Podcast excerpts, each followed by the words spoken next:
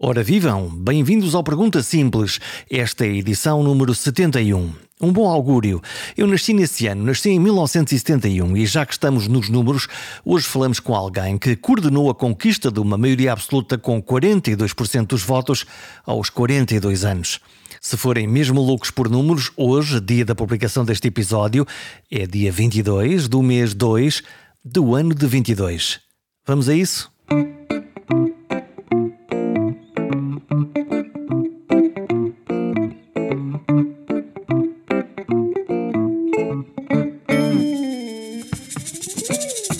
Máquinas eleitorais são uma das coisas que mais me fascinam. São, na prática, organizações políticas com ideias e pessoas que querem convencer os seus concidadãos, nós, que têm uma melhor forma de resolver os problemas de todos. Uma máquina pode ser quase unipessoal, como a das candidaturas às juntas de freguesia, com o candidato, a mulher, os filhos e pouco mais, ou ser grande, gigantesca, nacional e envolver milhares de pessoas, desde militantes, quadros do partido e fornecedores. Quem teve de organizar uma dessas máquinas complexas foi Duarte Cordeiro, o coordenador da campanha do PS nas últimas eleições.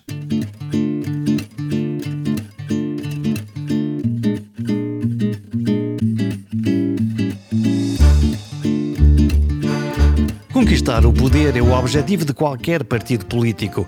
Conseguir uma maioria absoluta é o pináculo desse sonho.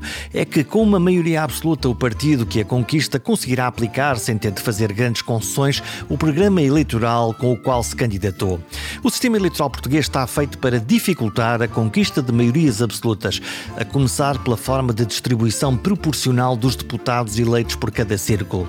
Ao contrário de outros sistemas de outros países, onde o partido vencedor de um determinado círculo elege um representante e os outros nada.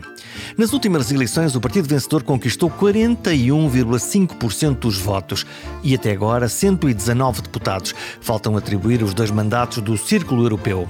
O homem escolhido por António Costa para organizar a campanha eleitoral foi Duarte Cordeiro.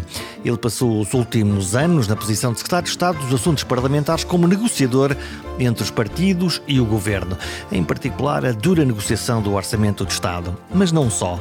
Ele tinha uma outra missão: perguntar aos ministros se eles estavam a cumprir o que foi acordado com os partidos da oposição. Esta conversa é também sobre negociação entre agendas, pessoas, objetivos e sobre sincronismo, sobre como sincronizar tudo isso. Fiquei curioso para saber se o sucesso ao ganhar com uma maioria absoluta tem como prémio de jogo uma promoção a ministro. Se eu ainda fosse jornalista, agora já não sou, já sou reformado, eh, perguntaria se vai integrar o próximo governo.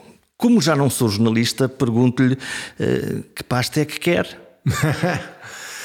É, como sabe, essa é, é, talvez a pergunta para a qual originará uma resposta menos uh, livre e menos e mais formatada que, como é óbvio, quem faz o governo é o seu Primeiro-Ministro e será o governo quem uh, ele quiser e aceitar compor o governo nas pastas que ele, uh, que ele convidar. E, portanto, então... eu, eu, sobre isso não faço comentários e, e, e calmamente temos todos que esperar da iniciativa do seu Primeiro-Ministro. Agora eu, mais um mês, candidatei-me, é? sim, agora mais mais mais um mês, eh, sendo que pelo meio temos a conclusão do ato eleitoral e portanto Estamos em eleições. Então, ainda estamos em eleições.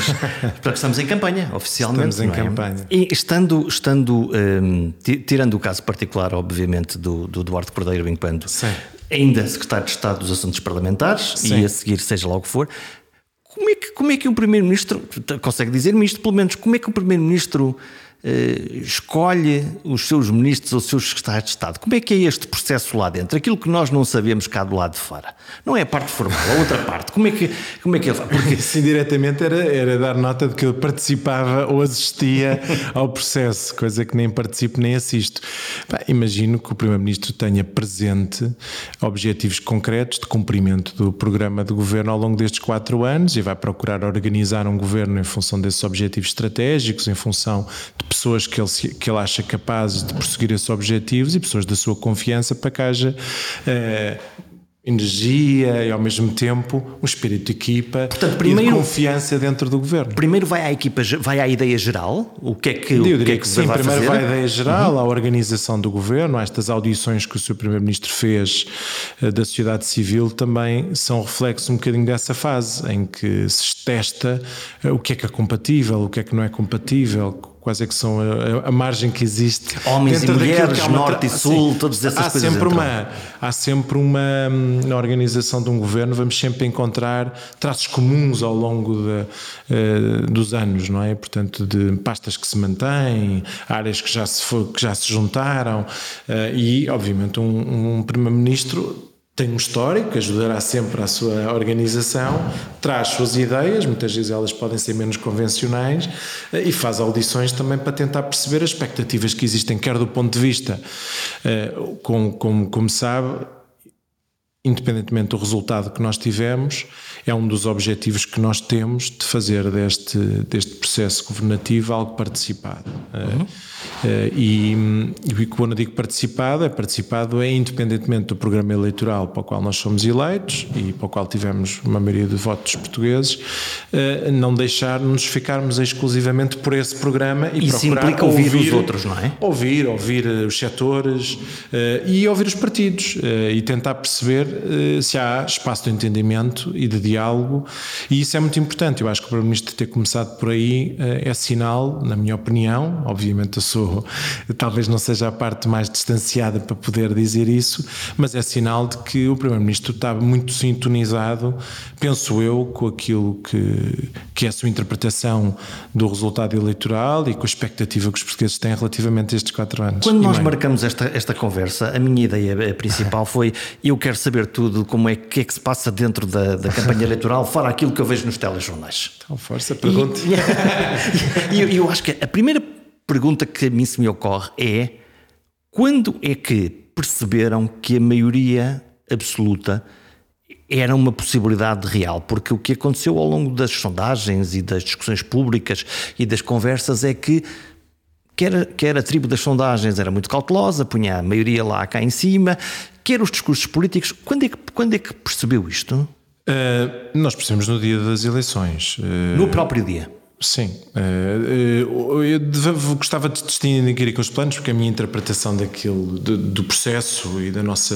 Pessoal processo... intransmissível, imagino. Não, não, não, não, não. Tenho todo o interesse em partilhar. Aquilo que é a minha avaliação do processo e, da nosso, e do raciocínio que nós somos tendo ao longo da campanha, importa que se perceba que eh, quando o Partido Socialista formula um discurso relativamente à maioria, estava muito associado ao princípio da estabilidade. Uhum. Eh, à ideia que tendo em conta a crise eleitoral, a crise política que nós tínhamos tido, ou que originou essa crise, eh, apresentámos o tema da maioria como a solução que nos parecia que conferia maior estabilidade para o ciclo governativo que nós Então vamos ter. aí, mas há um momento Ou da seja, campanha... Isto é apresentado como objetivo, uhum. como um, inicial, como objetivo, na mais na perspectiva também dos portugueses perceberem que um, nós não podíamos deixar de considerar que a maioria era o resultado que conferiria maior estabilidade para o período que estamos a viver. Isso é o sonho. Eh, eu diria que é uma, uma, mais do que um sonho, é a ideia de que eh, de partilha daquilo que nos pareceu o melhor cenário de governabilidade para os próximos quatro anos. Então Ou seja, é vamos... é apresentar aos portugueses a ideia que se não, nós não nos demitimos, e o Primeiro-Ministro disse nos debates, houve quem quis ignorar que eh, ele governaria nas condições em que os portugueses lhe atribuíssem. E ele também disse que procuraria os entendimentos que fossem necessários, exceção feita, eh, o partido chega.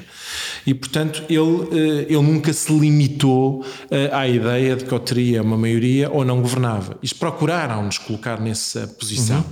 E, e porque nos procuraram colocar nessa posição?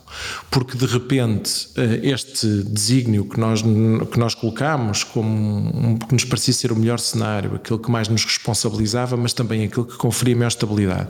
E porque, no nosso entendimento, o mais importante importante para o período que vamos viver era conseguir que Portugal tivesse estabilidade. E como, no nosso entender, não havia um grande compromisso de estabilidade por parte dos outros partidos, parecia-nos que conseguirmos uma estabilidade política, permitiria alcançar outro nível de responsabilização e outro nível de resultados. Uma pergunta e isso levou-nos a colocar isto na agenda. Eh, o facto de nós, a dada altura, percebermos que, eh, eh, de alguma maneira, esse tema canibalizava todas as outras nossas uh, posições relativamente à ideia de ganharmos sem maioria. E afastava eleitores.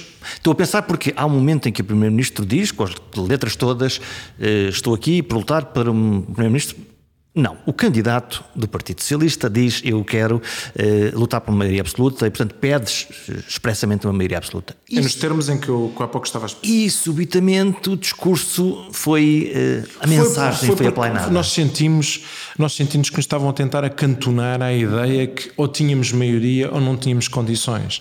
Ou eu ou o eh, caos. Eh, e nós procurámos explicar que, não, que nós não estávamos perante essa circunstância, nem aceitávamos que nos colocassem nessa circunstância.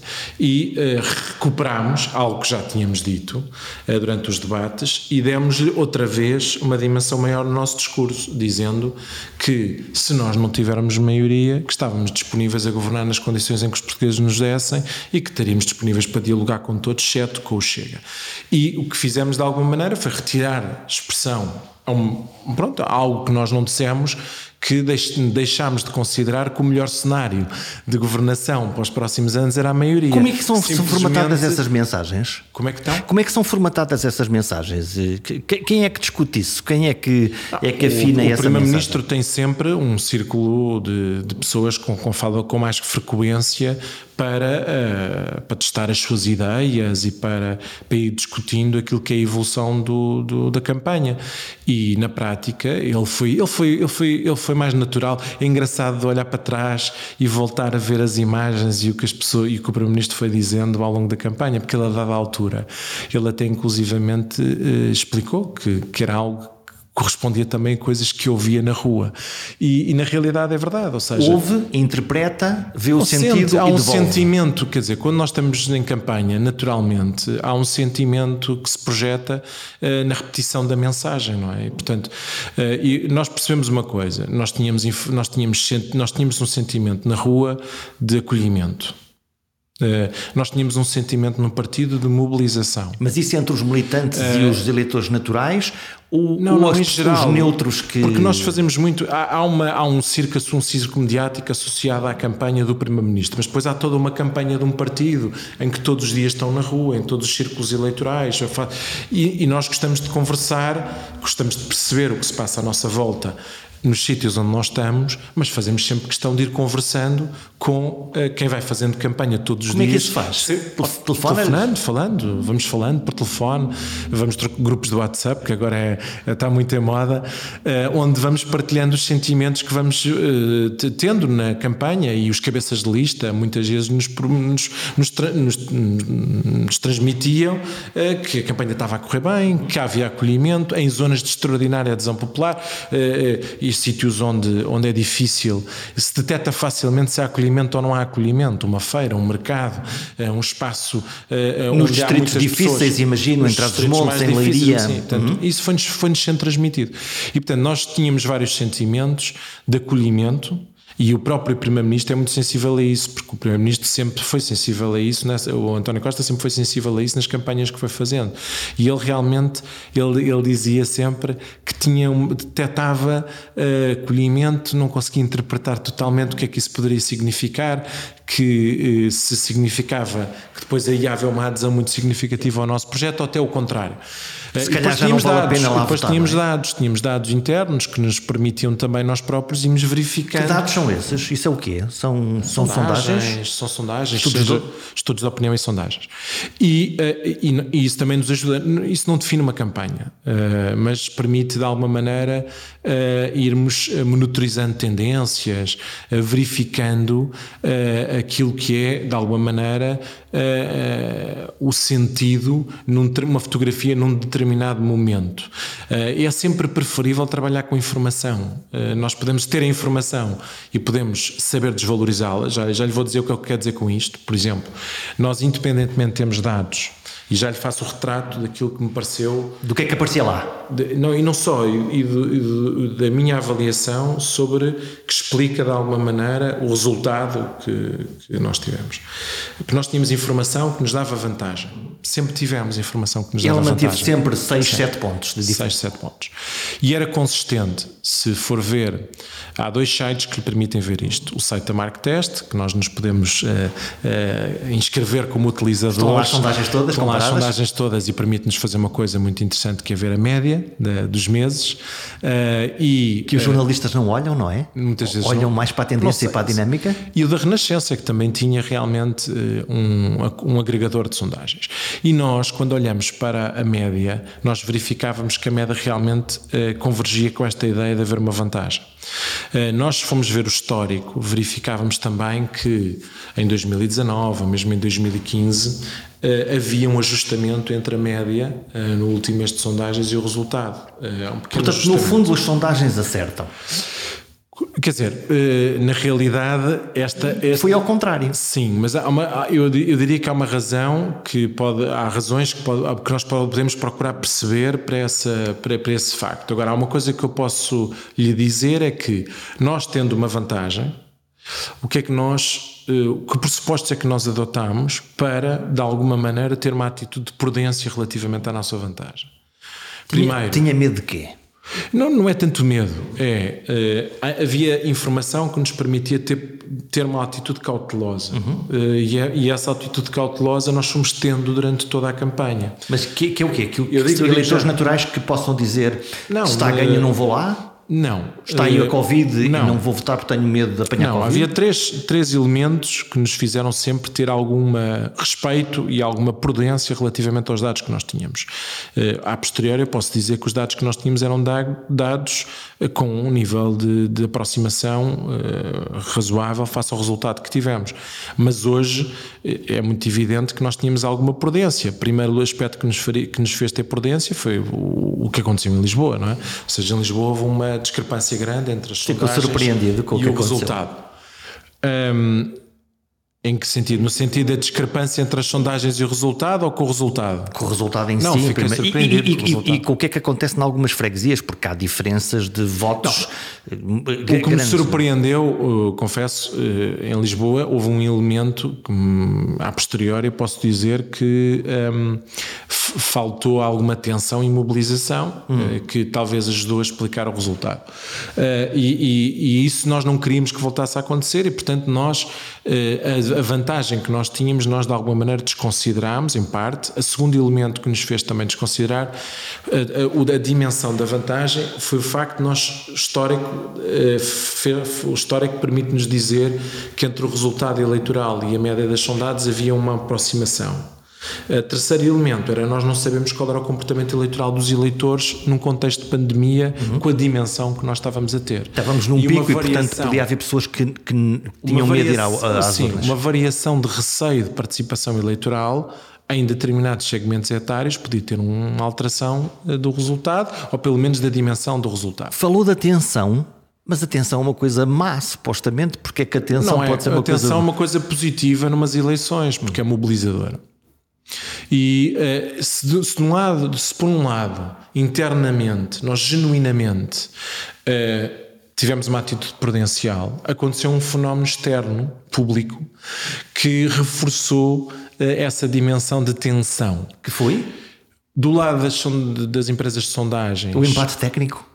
Sim, uma forma de atribuição de indecisos que favorecia os partidos mais à direita, com pressupostos que, que pronto, que não, que não careciam de ser justificados. Mas essa percepção passou. Essa percepção de que havia uma aproximação entre PS e PSD, os dois principais contendores, uma semana antes, Engraçado, ah, isso passa nas notícias, passa não é? porque houve duas empresas de sondagens que deram objetivamente essa aproximação, mas na média a média não, não foi suficiente para, para aproximar de forma muito significativa. Como é que foram as, estas, as, as, vossas conversas dentro da campanha quando, quando a bolha mediática apontou para aqui e, e, e os resultados? Eu acho que há, dentro, há sempre um. Nós sempre tivemos uma atitude muito equilibrada eh, de, de, quem valoriza a informação interna que tem, mas quem não desconsidera a informação pública que existe. Sim.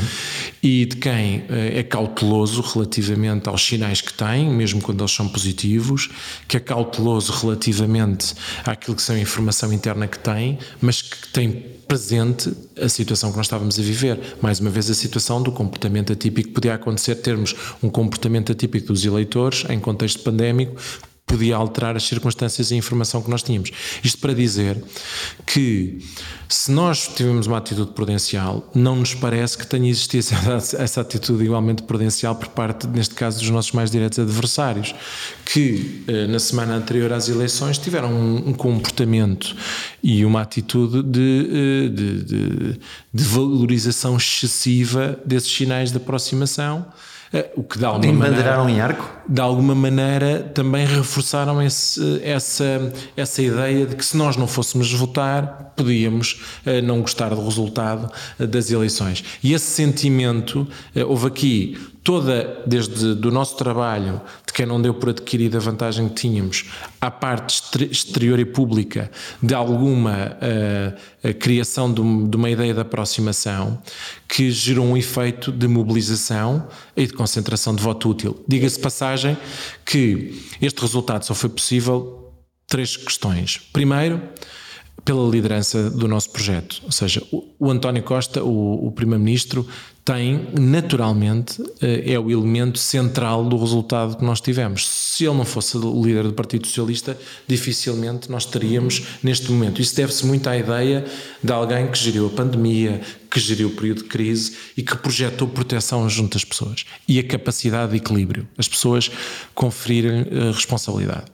A segunda ideia de que realmente eh, não houve uma censura eh, relativamente ao governo e, em particular, e que poderia algumas questões ao, essenciais. Ao fim de seis anos Sim. podia acontecer, não é? Podia, mas nós, eh, eu acho que esse, muito se deve à questão da pandemia, à questão da taxa de desemprego, à ideia de que se calhar o pior já passou e há algum sentimento de esperança relativamente ao futuro imediato. Portanto, não havia uma boa, uma boa razão para mudar, na realidade, os eleitores, estando a economia confortável, tendo a crise pandémica sido, no fundo, com uma resposta competente, os eleitores. Alguma esperança relativamente ao futuro e alguma ideia de que a estabilidade era o melhor que podiam ter e confiança na liderança Essa do projeto. Essa conjugação de coisas. Eu acho que sim. E isso traz um caderno de encargos, que é um governo. Normalmente, os governos ganham as maiorias absolutas nos primeiros anos e depois a seguir vão se desgastando e depois há uma alternância democrática. E aqui há uma inversão das coisas, que é um governo maduro, com seis anos, agora tem quatro anos para governar.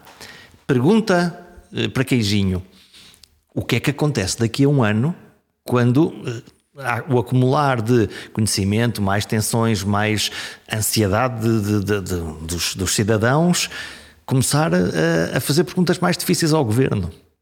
Não, o governo tem que ter uma atitude de, de, disponibilidade e de abertura. Isso é um bocado o início da nossa conversa.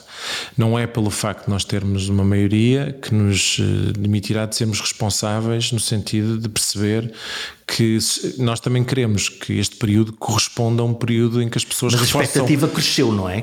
Certo, há uma expectativa geral do nosso país de que este período corresponda a um período de capacidade de melhorar a vida das pessoas, nos seus rendimentos, eh, naquilo que é o desenvolvimento do país, na capacidade do país se aproximar de níveis de desenvolvimento a nível eh, europeu, a famosa convergência, a capacidade de aplicarmos os, as verbas, os recursos que nós temos é? disponíveis. Uhum para desenvolver um conjunto de projetos estruturantes eh, e, portanto, há essa expectativa que é legítima e que é, eh, e que nós, que é uma responsabilidade que nós temos que assumir. Eu li um, uma curiosa peça jornalística no Observador.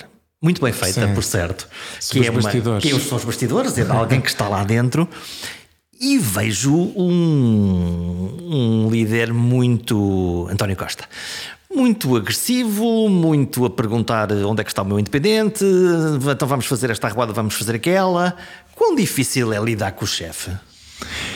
Eu já fiz várias campanhas com António Costa, portanto, essa pergunta hoje é muito mais fácil de responder do que da primeira vez que eu tive esta experiência. Uh, António Costa é uma pessoa interventiva, uh, com opinião. Exigente, e, certo? Exigente. E, e eu, eu acho que deve-se esperar isso de um líder de um projeto, que tem consciência da responsabilidade que tem. De, ele é a pessoa que teve à prova durante este tempo todo. Repare que ele, ele, este, este resultado nós tivemos, que, que foi um resultado extraordinário, foi feito com António Costa a ir a 10 debates. Uhum. Mais debates do que, o, do que o líder da oposição. Uh, ou seja, ele não se poupou. Uh, e, no fim já estava um bocadinho. Não, mas não se poupou, não se poupou em momento algum na campanha. Uh, e foi uma campanha muito exigente do ponto de vista pessoal, de, um ponto de vista político, do ponto de vista de tensão.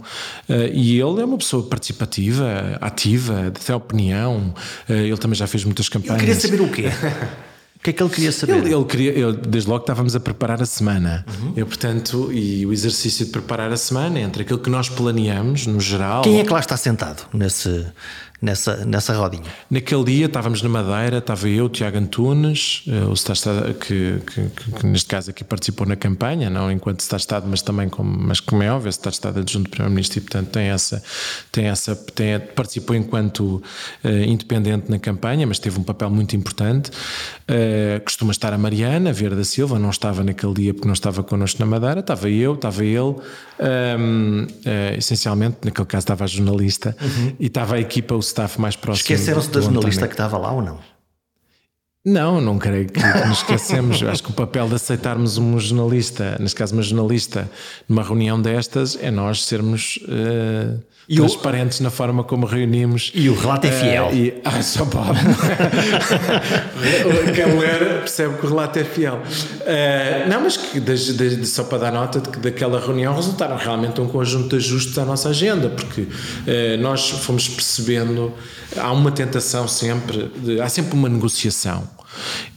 que é feita entre quê e quê? O que é, entre, que, é que está uh, os promotor, o, o, os agentes locais, os candidatos, os cabeças de lista de um determinado círculo eleitoral que compreendendo os nossos objetivos, nós dizemos três ou quatro objetivos gerais que pretendemos, uh, quer em relação ao tipo de ação, se é de manhã, se é à tarde, em que dia é que nos dá jeito ir, uh, o que é que nós estamos a privilegiar naquele momento. E eles vão pensar e vão nos propor uh, sugestões de iniciativas. E depois há um processo de negociação feito, desde logo entre eles eh, e o diretor de campanha, depois entre mim e o nosso líder, eh, e depois devolvo eh, com a nossa maturação, e muitas vezes não é à primeira nem à segunda que Portanto, se resolve. Quem tem que levar com as tensões e com as divergências do melhor que a gente podia fazer é o Duarte. É o papel do diretor de campanha, mas isso aí faz parte de quem assume esta Porque responsabilidade. alguém local, eu imagino, ok, temos aqui o, o nosso candidato que é um as de trunfos, dá-me jeito. Caso, naquele caso, nós temos objetivos, não é? Portanto, nós quando. Um dos nossos objetivos era mostrar, e penso eu que. Por isso é que nós estamos tão focados nesta ideia que não é pelo facto de nós termos tido uma maioria que nos desresponsabiliza a ter um papel de governação aberto, eh, se quer a sociedade civil, quer aos outros partidos, nós estávamos muito focados na ideia, porque era um bocadinho contrariar a tese de que quem queria demonstrar que nós tivéssemos um resultado que iríamos nos tornar numa espécie de uma lógica de autossuficiência, Sim. a nossa e ideia. as maiorias absolutas têm má fama, Sim. têm por isso, não é? Tem, e nós temos que contrariar isso ao longo do, do, deste, deste, deste mandato. Temos que procurar, vai sempre haver eh, partidos a afirmar. Hoje posso garantir que haverá partidos a afirmar que nós não, não conseguimos, mas nós vamos procurar sempre ao longo destes uhum. quatro anos uh, fazer esse esforço de demonstrar que não deixamos de ter essa atitude participativa. Mas isto para dizer, um dos grandes objetivos que nós tínhamos na realidade era uh, essa presença de pessoas que confiavam em nós e que, um, e que não são necessárias, não estão envolvidas do ponto de vista uh, quer partidário, quer de candidatura, quer de candidatos. Portanto, a ideia de ter presente a sociedade civil, uh, dar espaço para que eles possam fazer intervenções nos comícios, nos espaços públicos que nós tínhamos era muito importante, foi um dos aspectos que nós discutimos nessa reunião. E quem é que controla a mensagem de, de, dessas pessoas que vão? Ninguém. Ou não há controle de, não, dessa mensagem? São pessoas de que sentem, não, não há, quer dizer, não, como é que podia haver? Eu, eu também acho que não, mas, mas tem, tem essa não, curiosidade. Quer dizer, tanto, tanto Tanto não, é, tanto não há, muitas vezes acontece, como, aconte, como aconteceu, muitas vezes independentes proferirem declarações que depois são polémicas. Rosa é? Mota, por exemplo, lembro-me de, de, E que, caso. pronto, depois há uma tentativa de.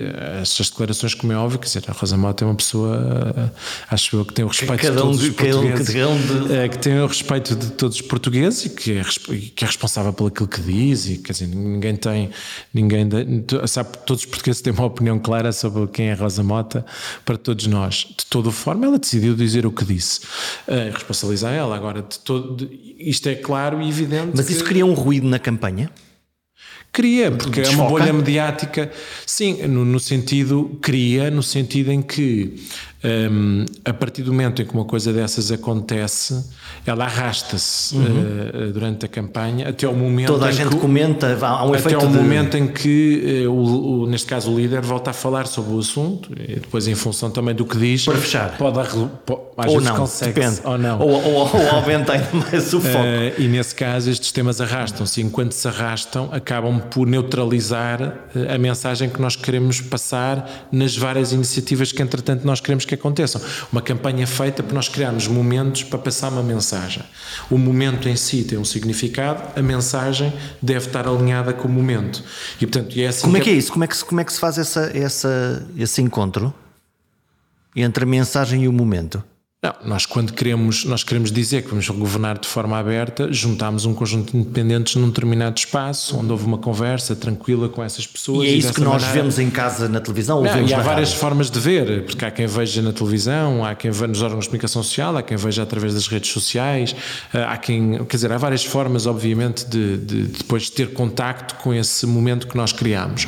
Mas nós quando criamos esse momento, nós estamos a projetar uma mensagem associada àquilo que o nosso líder diz naquele momento e a imagem que é projetada é dele estar sentado lado a lado uhum. com um conjunto de pessoas que as pessoas conhecem e está ali numa postura tranquila, humilde, ouvi-los e a demonstrar que aquela é a atitude que vai ter durante os quatro anos. E portanto, Há, há, um, há, uma, há um alinhamento entre aquilo que se projeta fazer e muitas vezes não há acordo entre nós, porque há uns que acham que deve ser uh, com uma mesa em que estão todos lado a lado, havia outros que acham que devia ter uma plateia e deviam ser chamados para falar. Pá, quer dizer, isto na prática, nós depois discutimos muito uhum. entre nós qual é o melhor formato para que um determinado evento deste aconteça.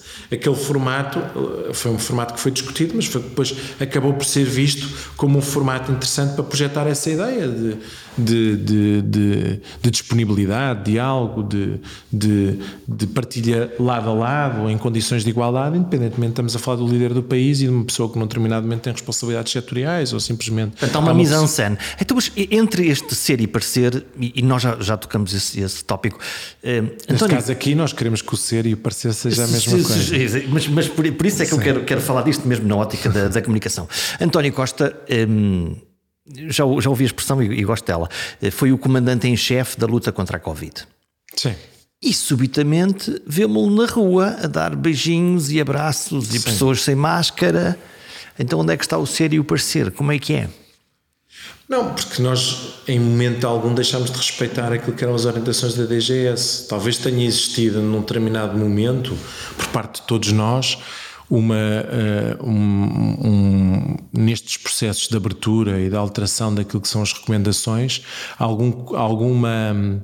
Uh, ainda alguma aversão uh, a uma liberdade que entretanto já existe. E havia uma tensão entre aqueles havia, que havia. vamos recatar-nos versus a expressão acho que é sua, à bruta? Não, não. Para a rua? Não, eu já, já li essa, sim. Eu li tema, também. Sim, o tema aqui é. Um, e digo isto com toda, toda a tranquilidade. Quem fez. Estava um, de lado quem fez, uh, Eu estava do lado de, de, de, quem queria que a campanha fosse mobilizada em crescendo desde o início. Um, e uh, com a transparência de quem fez no Lar do Rato uma reunião com os jornalistas que iam acompanhar a caravana, em que lhes disse onde é que nós íamos estar, o que é que íamos fazer e qual era a nossa expectativa. Nós tomámos decisões para uh, ter cautela. Quais foram as decisões que nós tomámos? Não haver refeições não houve refeições. Acabou o roteiro da carne assada? Não houve refeições durante a campanha. Ninguém comeu com ninguém? Uh, não, não houve, não houve refeições. Aquelas, aquelas grandes... Não houve almoços nem jantares com comícios, não houve. Porquê? porque eram espaços que juntavam muitas pessoas em que as pessoas tiravam as máscaras. Eh, e, portanto, nós também tomámos decisões, eh, e as decisões, por outro lado, tivemos eventos comícios, tivemos eventos em salas onde tivemos muitas pessoas. Fomos acompanhando com aquilo que eram as orientações, quais eram os limites que nós podíamos ter nós em momento algum infringimos aquilo que eram as regras que nós procurámos ter. Eh, quando nós ultrapassámos uma determinada dimensão do que nos pareceu ser já, apesar de não haver regras definidas para, para, para eventos políticos, não há as mesmas Sim, regras. Sim, e, e, e, na rua Mas nós também procurámos, não, por exemplo, no Porto, eu testei-me para ir para o comício do Porto. Uh, portanto, e a arruada no Porto lá... é uma, é, é, é junta Sim. uma multidão. Sim, as arruadas são, são elementos mais difíceis de controlar. Uh, e a dada altura uh, há um trade-off complicado entre. As pessoas querem uh, tocar, as pessoas não, querem não é falar. Isso, é, não só há uma. Um, havia uma vontade grande de participação na campanha uhum. eleitoral, ou seja, exatamente talvez porque nós não tínhamos. Não tivemos, foi uma campanha mais curta não teve tantos momentos, não teve momentos onde as pessoas habitualmente iam, seja almoços ou jantares. E foi uma campanha com alguma tensão, não é? Porque foi introduzida esta ideia de, de, de, de imprevisibilidade no desfecho, muito. Uh, foi, introduziu aqui, as pessoas sentiram-se incomodadas e quiseram participar. Há um fenómeno de claque, eu quero estar. Sim, há aqui um. E às vezes é mesmo a ideia das pessoas sentirem-se mais confortáveis em ir do que estar quietas em casa. Portanto, as pessoas ficam incomodadas, ficam, portanto, querem participar e, portanto, sentimos isso na campanha. Uh, nós também, a dada altura, percebemos que Uh, havia também uma tentativa de condicionamento de uma leitura de uma campanha que, no nosso entender, que nós tínhamos que contrariar. Sentimos isso antes de desenhar a campanha. Que era a ideia que, pré-feita, de que o António Costa não era bom em campanhas, uhum. que o António Costa fazia campanhas em que iam perdendo força. Uh, e, portanto, tudo isso nós procuramos uh, naturalmente contrariar, Sim. mostrando que, que não. não só. porque normalmente ele, o, ele incumbente, o incumbente vai perdendo gás ao longo da campanha. Porque ele Às vezes um... o incumbente tenta-se proteger em campanhas, coisa que o António Costa não vou não àquele debate, não me exponho isto coisa ou aquilo. Que ele não fez. Uh, e, portanto, ele não se poupou nesse sentido, teve uma campanha muito intensa. Então, e quando aparecem aqueles eleitores mais agrestes que ou fazem críticas mais acirradas ou estão zangados e com alguma boa razão para isso e, e interpelam diretamente. Não, tivemos muitos, muitos casos destes. Uh, alguns deles teve que ser eu próprio a resolver. uh, tem que ser feito, tem que haver paciência. Nós com eles e eles connosco. As pessoas muitas vezes, quando estão nesse estado, Sim. têm problemas. Porque alguma coisa aconteceu e estão, estão, problemas que têm para resolver na sua vida, estão muitas vezes, às vezes até estão em estados eh, alterados, desesperados, ou estão mesmo eh, porque não têm resposta, e, e, e tu isso levas àquelas atitudes, porque repare, é preciso alguma coragem para enfrentar uma campanha com centenas de pessoas numa rua e a pessoa vai lá e vai lá. E vai expor-se também, não é? Vai expor sim, a sua vida. É, é, obviamente que há pessoas que nós também sabemos que têm perfil para isso, e há pessoas que eh, fazem isso com motivações políticas. Mas depois há outras pessoas que simplesmente estão bastante preocupadas com os seus problemas e sentem momento necessidade. Tem que haver a capacidade de leitura, com muita paciência e muita capacidade de conversar com as pessoas. Às vezes do candidato, outras vezes da equipa do candidato, procurando criar momentos em que essas conversas podem ser feitas de forma um pouco mais serena. Eu recordo, por exemplo, na Madeira, o António Costa inclusivamente encontrou disponibilidade porque as coisas foram trabalhadas com antecipação, porque as pessoas nos contactaram com antecipação, encontramos forma de, de marcar mesmo uma reunião com, uh, com lesados do Banif. Eh, houve outros casos em que apareceram, por exemplo, lesados do BES que nos apareceram uh, em campanha, que nós procurámos marcar reuniões com eles uh, uh, e que agora vamos ter que, naturalmente, não sei se entanto elas já aconteceram ou não, que corresponder a, esses, essas, esses compromissos que nós assumimos. Isso acontece, eu acho, em um bocadinho em todas as campanhas, talvez de forma mais intensa nos projetos políticos que têm a maior probabilidade de ser poder. Aqui, neste caso, estamos a falar que quer no caso dos lesados do BES, quer do Banif, movimentos que são organizados e que no fundo se movem para defender determinado interesse. E, mas eu, eu, estava a falar mais do, do eleitor uh, isolado que está frustrado com alguma coisa e diz ok está aqui uh, sim, está aqui dizer, alguém nós, a que eu posso dizer sim, o grande, os jornalistas sim Eu acho que as pessoas, muitas vezes há pessoas que procuram o facto destas campanhas terem muitos jornalistas à volta para procurar ter o seu momento de os 5 minutos de fama. Ter o seu momento de comunicação. Nós o que temos que fazer nesses casos, quando percebemos que não há ali nenhum objetivo construtivo, eh, é ter a capacidade de, perceber, ouvir e acelerar para não dar, não transformar aquilo no nosso dia. Porque também não, quer dizer, é compreensível quando não existe essa vontade construtiva do lado de lá, nós, como é óbvio, temos sempre atentos. Aliás, eh, a equipa que compõe uma campanha tem várias pessoas e nós também temos pessoas atentas a quem está lá e procura nos transmitir uma preocupação. Uh, obviamente, também temos que ter noção que há uma compatibilização entre fazer isso e ser o candidato, ele próprio, uh, uh, para parar em cada circunstância dessas que acontece. Nós também, também depois temos objetivos, temos tempo, temos um conjunto de coisas a cumprir. E é uma correria, porque temos que, que tentar compatibilizar. Mas eu devo dizer que o António Costa geralmente para para, para falar com as pessoas que, que o abordam para colocar problemas. Uh, eu lembro-me de vários problemas que ele trouxe de campanhas eleitorais. Uh, lembro não nesta, não nesta campanha, mas em 2019, de uma senhora numa arruada em Moscavide que tinha um problema com a segurança social e ele trouxe toda a documentação relativamente àquela senhora para procurar resolver. Ele ligou à Ministra da Segurança Social, talvez, porque sim, não tem o número de telemóvel. Diz esta semana a visão, e interessa-me falar sobre isso, Duarte Cordeiro, o negociador implacável. Sim, eu não me revejo nessa descrição. Eu li, para mim é verdade, é um negociador implacável. Não? Pois, essa ideia de ler logo é verdade é...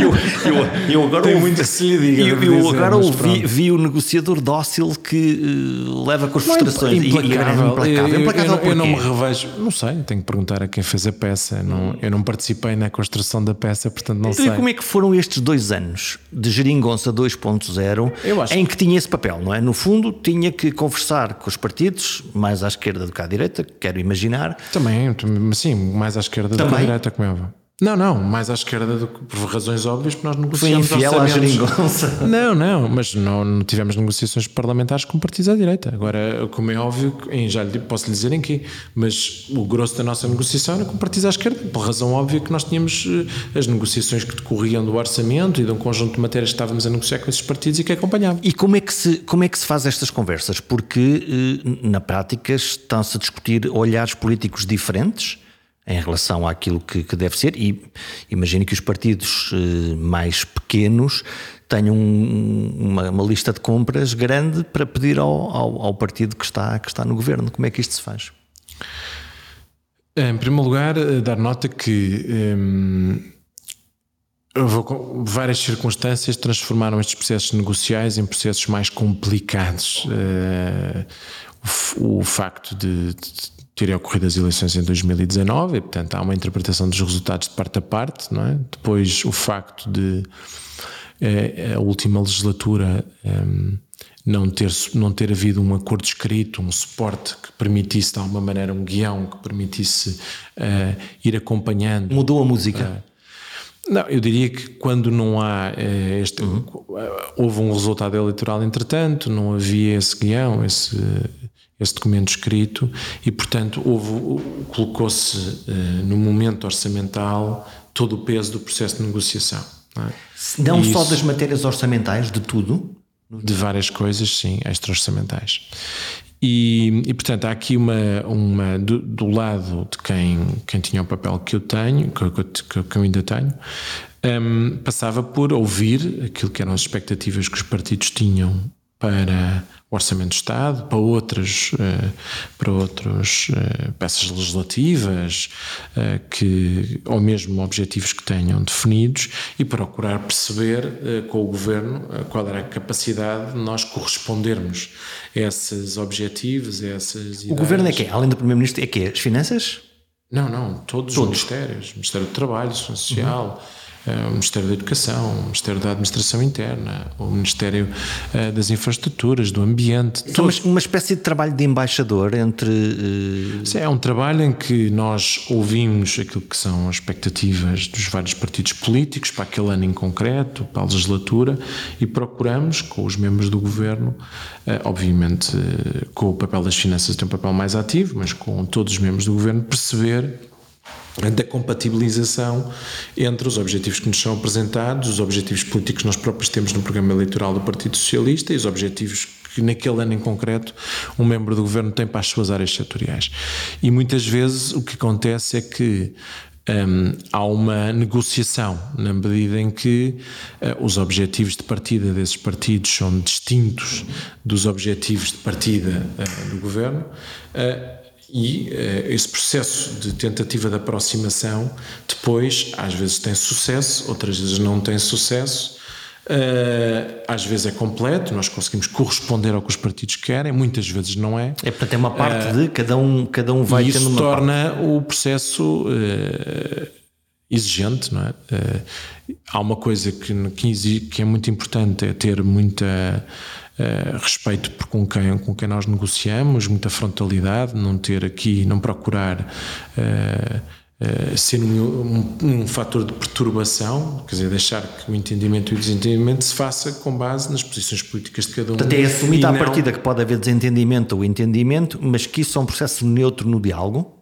Tá, procurar e, evitar que, que, se introduzam outras variáveis no diálogo que não seja o entendimento ou desentendimento sobre um determinado elemento político. Então, o que, é que, que, o que é que sentiu pessoalmente no momento em que percebeu que não foi possível mais? Claro e é tudo para há, um, há um enorme, há um, confesso que há um sentimento sempre de frustração, eh, porque eh, independentemente de ter consciência de que o desentendimento político que levou ao chão do orçamento se baseava numa total compreensão de parte a parte dos objetivos de cada um e portanto não havia e toda a que... gente tinha consciência disso no, no momento Penso que menos sim. um eh, eu tenho do nosso lado tínhamos plena consciência procurámos sempre um, ehm, demonstrar uh, que estávamos obviamente disponíveis para, para, para aproximações, mas que aquilo que nos estava a ser exigido, uh, que era algo que nós não conseguíamos uh, corresponder, uh, porque entendíamos que era,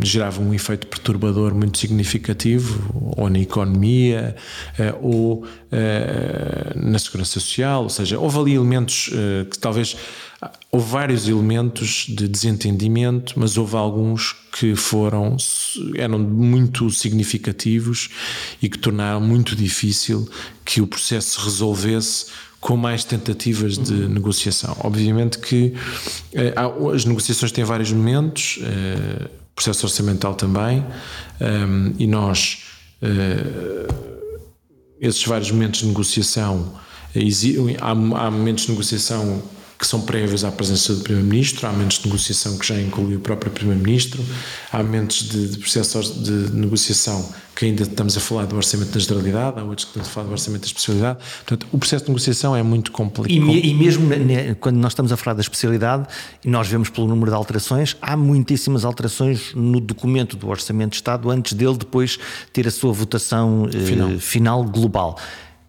Queixam-se capital de queixa de quem muitas vezes fez estes acordos, que é que chegamos a um determinado acordo em determinadas coisas, mas depois há coisas que não foram feitas. Eh, nós este ano, nós, nós este ano em particular tivemos uma atenção especial à execução do Orçamento de Estado. Uh, repare que Uh, nós, uh, nós, nós tivemos um Orçamento de Estado de 2021 que um, ehm, só tinha tido a aprovação, não tinha tido o voto favorável do Bloco de Esquerda, só tinha tido PCP. o voto favorável do PCP, do PEV, do PAN e das deputadas não inscritas e eh, tínhamos bem presente que nem havia disponibilidade do PCP para entrar no processo negocial do Orçamento de Estado de 2022, nem havia disponibilidade do PAN, do PEV, das deputadas não inscritas, se nós não tivéssemos isso, isso alguma. Não, se nós não conseguíssemos demonstrar um grau razoável de execução das medidas que tínhamos executado, que dificilmente haveria disponibilidade para esses partidos entrarem num processo de negociação connosco no ano 2022.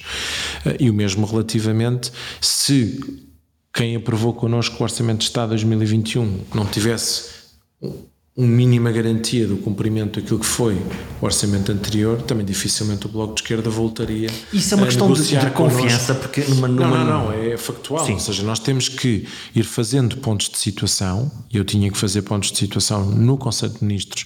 Com os ministros, mas depois também com os partidos políticos pontos de situação ao longo do primeiro semestre para sinalizar o que é que já estava executado, o que é que não estava, porque é que não estava, o que é que não ia ser executado, o que é que ia ser executado, mas ia-se demorar mais tempo do que aquilo que tinha sido previsto. É uma espécie e, portanto, de Gandalf do, do orçamento. e portanto, nós andávamos ali sempre, uh, uh, e portanto, e mesmo antes de fazer o início das negociações de 2022, que foram alguns, a primeira reunião que tivemos foi, foi em julho, depois continuámos em setembro, mesmo na altura, nós temos que fazer um ponto de situação do primeiro semestre de 2020, em 2021, primeiro, o primeiro semestre, para sinalizar que, eh, e portanto, há, claro que é um exercício complicadíssimo, porque num contexto de pandemia, eh, ter negociado centenas de medidas do Orçamento do Estado, eh, termos que depois estar uh, em cima dos membros do governo para confirmar a sua execução é um exercício muitíssimo complexo, difícil e que desgastante, desgastante de parte a parte, desgastante junto dos partidos, porque obviamente tem pressões para garantir e confirmar, porque por vezes a nossa execução não é exatamente igual àquilo que era a expectativa que eles tinham, e depois há, quer dizer, todo o processo. E claro que quando nós temos muitas medidas negociadas, há, pronto, há, nem todas valem o mesmo, nós temos consciência de que há grandes medidas que têm um impacto brutal na vida das pessoas. E essas são mais importantes do que as outras. naturalmente uhum. têm um impacto superior. E depois há outras que são simbólicas e que valem para um determinado Sei, partido. Mas como é óbvio que se nós não cumprimos muitas dessas medidas simbólicas, geram-se irritantes, geram-se capital de queixa, que depois desconstrói toda a tentativa que nós temos de negociação do Orçamento de Estado seguinte. E, portanto, é um processo. E, e o facto de realmente ter concentrado no orçamento vários dos processos de negociação, sejam eles orçamentais ou extra-orçamentais, também tornou mais difícil o processo. Hum. O que é que sobra de coisa que correu francamente bem e coisa que correu francamente mal? E voltamos à campanha neste, nestes, nestes 15 dias da campanha. O que é que, o que, é que, o que, é que guarda Os 15 na... dias da campanha? Sim, os 15 dias. Uh, francamente bem e francamente, francamente mal. Nunca tinha pensado nisso assim. Hum, francamente bem, que se, aos 42 anos, uma maioria absoluta de 42%, parece uma, uma, um franco bom resultado. Sim. Eu acho que o, o sim, mais do, eu acho que uma das coisas para nós é pronto, como é óbvio, é importante a ideia do, a ideia do resultado na perspectiva de nós verdadeiramente entendemos que estamos a viver um momento particularmente importante no nosso país e, portanto, a ideia de deste conseguir ser um período de uh, simultaneamente de algum reforço de liberdade, felizmente pós-pandémico, uh, ser simultaneamente um momento de concretização, de melhoria da vida das pessoas, de descrispação, quer dizer, tudo isso é algo que eu espero que construa um ambiente político mais positivo para qualquer eh, momento eh, posterior na nossa democracia. Francamente mal. Francamente mal. Eh, eu acho que houve, não sei, quer dizer, tenho a sensação que realmente houve ali um, um, do ponto de vista mediático houve ali uma uma uma não sei acho que a forma como como se valoriza desvaloriza acho que às vezes criam uh, Valorização do acessório? Sim, muitas vezes valorização do acessório uh, e alguma, algum exagero até na forma como, como este processo é vivido, não é? Com alguma, alguma intensidade, do ponto de vista até, mas estou a falar de, mais da dimensão. Criam-se às vezes uh, ondas comunicacionais que não correspondem objetivamente a ao sentimento a bolha das pessoas. segue um caminho, um sim, caminho sim, próprio. Às vezes sinto que sim. Hum. Sinto que sim. Daqui a quatro anos. Eh, não, com isso, não estou a fazer com isto nenhuma, nenhum juízo. Simplesmente não deixa de ser um bocadinho surpreendente, não é? Porque, volto a dizer, do nosso lado. Havia razões para todos nós termos prudência relativamente ao comportamento eleitoral, não saber como é que as coisas aconteciam. Essa prudência, esse bom senso, esse equilíbrio podia existir da parte de muitos agentes uh, da comunicação, da política, e às vezes vai-se perdendo um bocadinho isso. E, e, e, a, e a, agressividade uh, com que muitas vezes se transporta para estes Nas momentos. redes sociais ou, na, ou nos mídias tradicionais? Em geral, no meio da discussão política. Eu, eu, eu, sou muito favorável à ideia. Então, mas essa não era a atenção que era boa? Não, é possível ter atenção sem essa agressividade. A tensão é a tensão associada ao desfecho do resultado. Há, há a ideia da estabilidade ou da instabilidade, a ideia de, da previsibilidade daquilo que nós vamos ter na nossa vida ou não. Uh, a atenção é associada muito à ideia de, de eu ter que participar. Uhum. Uh, e, e, não é essa agressividade comunicacional? Não necessariamente a agressividade. Eu acho que há um bocadinho essa confusão, muitas vezes, do ponto de vista da ideia de que se as coisas não tiverem agressividade, não têm força. Hum, tenho muitas dúvidas que assim seja. Daqui a quatro anos, quando o Duarte Cordeiro for convidado para escrever o título do jornal que fará um, o resumo destes quatro anos, quer lá escrever o quê? Eu gostava muito de, de, de, que correspondesse a um período de concretização de muito daquilo que nós, que nós ambicionamos. Não é? Acho que era muito bom para a nossa democracia se este período correspondesse a um período que as pessoas sentiam, podendo ou não discordar daquilo que são as, as nossas políticas, que correspondam a um período de concretização. Acho que era bom para, para a nossa sociedade que, que estes sejam anos produtivos do ponto de vista da concretização das nossas dos nossos projetos. 50 minutos de conversa já deu para pensar qual é a pasta? Não, não, não. Não me compete. Acabamos como começamos. Como em qualquer pergunta, há momentos em que é preciso esperar um pouco mais pela resposta. Mas volvidos 50 minutos deu para perceber que na célula de comando de uma campanha eleitoral há muita informação que escapa à audiência, apenas hipnotizada com o dia a dia dos debates, dos comícios ou das arruadas. E os eleitores voltaram a surpreender. É fácil perceber que a maioria absoluta era um desejo, mas ninguém acreditou verdadeiramente nela até ao dia em que todos votamos. Afinal, é o povo quem mais ordena. Até para a semana.